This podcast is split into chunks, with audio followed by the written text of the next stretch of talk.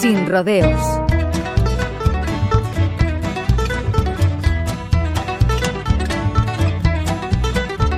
No deja de resultar curioso que una de las formaciones más reconocidas de la historia del country rock nunca haya estado en una lista oficial de country.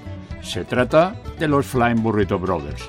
Hoy mismo se cumplen 55 años de la edición del primero de sus álbumes, aquel magistral de Gilded Palace of Sing, que ayudó a cimentar las bases del mejor country rock de la historia de la música.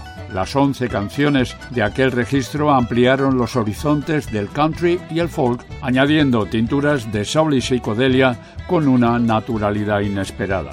Sus dos ejes fundamentales, Grant Parsons y Chris Hillman, se habían encontrado un año antes en Los Birds de cara a la publicación de un disco pionero del country rock, Sweetheart of the Rodeo, y fueron los baluartes de aquella aventura sonora llena de esplendor. Juntos compusieron los temas más representativos de The Gilded Palace of Sin, con la idea del pecado como eje central desde su título, y entre ellos está Sin City, dedicado a su ciudad de adopción, Los Ángeles, ya que ninguno nació en California.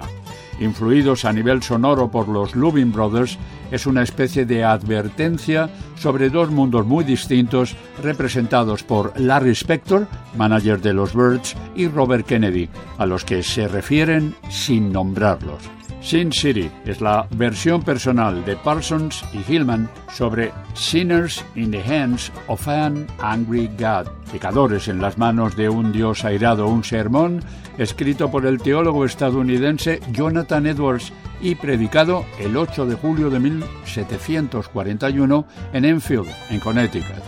Como ocurre cuando dos genios se ponen a crear, Sin City, como canción, se completó en 30 minutos.